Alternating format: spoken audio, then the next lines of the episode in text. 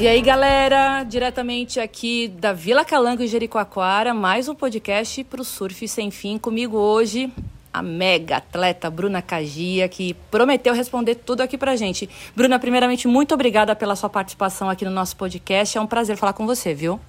Poxa, obrigada por me receber, não só no podcast, mas aqui na pousada.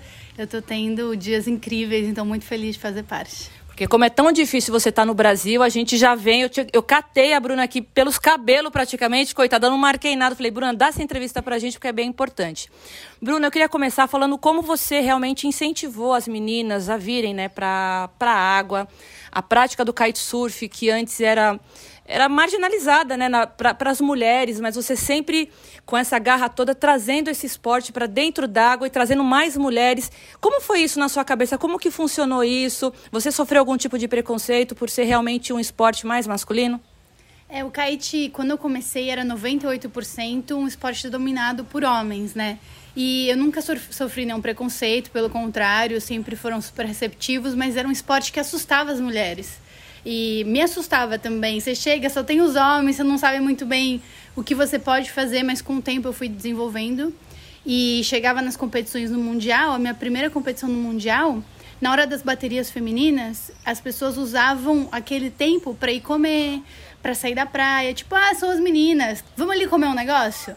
E eu lembro de ter visto isso e fiquei indignada. Eu falei, como assim são as meninas, vamos comer um negócio? Não, vamos ficar aqui. Eu quero mostrar algo a essas pessoas que, que seja interessante, que seja radical também, que fale as mulheres também podem fazer esse esporte legal.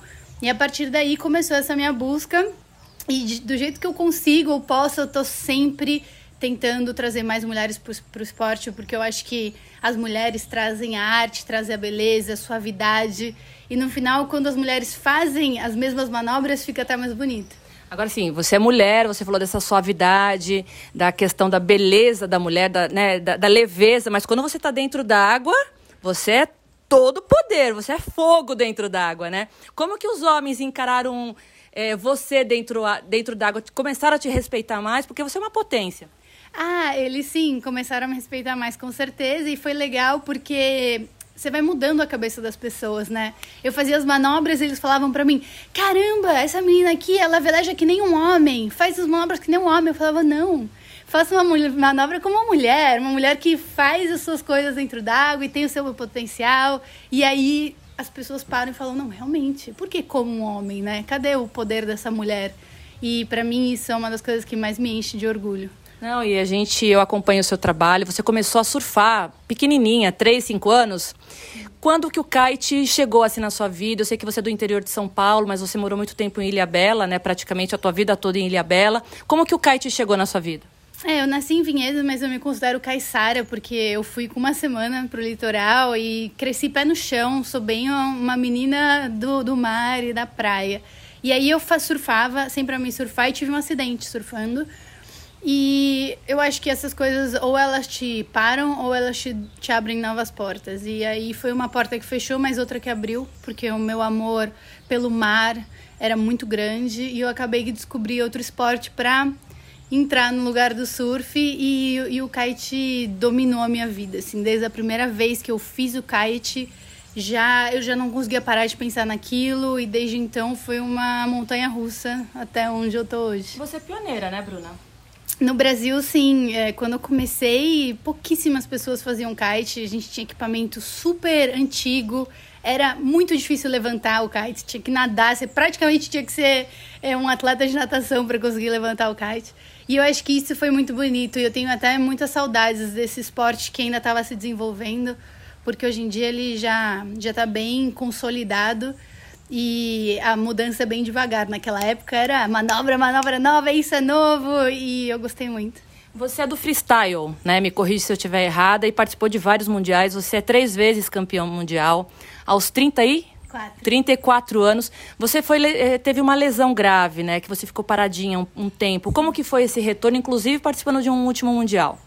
Ah, eu sempre lutei muito pelas minhas coisas, né? E o kite é a minha vida e não ia ser uma lesão. Aliás, eu tive três lesões, tive muitas lesões durante a minha vida no kite, mas eu acho que essas lesões são momentos para crescer.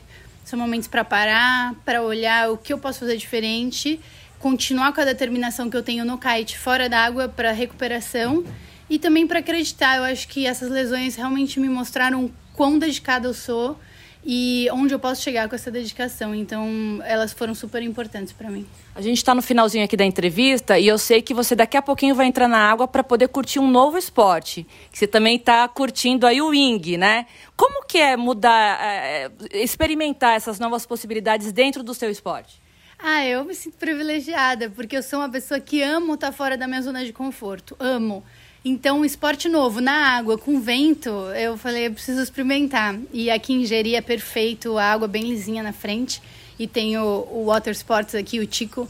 Então, eu já consigo fazer tudo de uma vez eu tô amando. É, para mim é quase um passatempo. Eu treino muito forte no, no, na água, no kite. E aí, o momento que eu quero relaxar, eu ainda quero estar no mar. Então é o momento que eu relaxo fazendo outro esporte. E para quem está ouvindo a gente aqui pelo podcast, eu não vou mais atrapalhar a Bruna, porque o evento entrou, ela já está com uma galera esperando ela, e eu puxei ela aqui só para um bate-papo rápido, mas ela vai me prometer que numa próxima a gente conversa com mais tempo.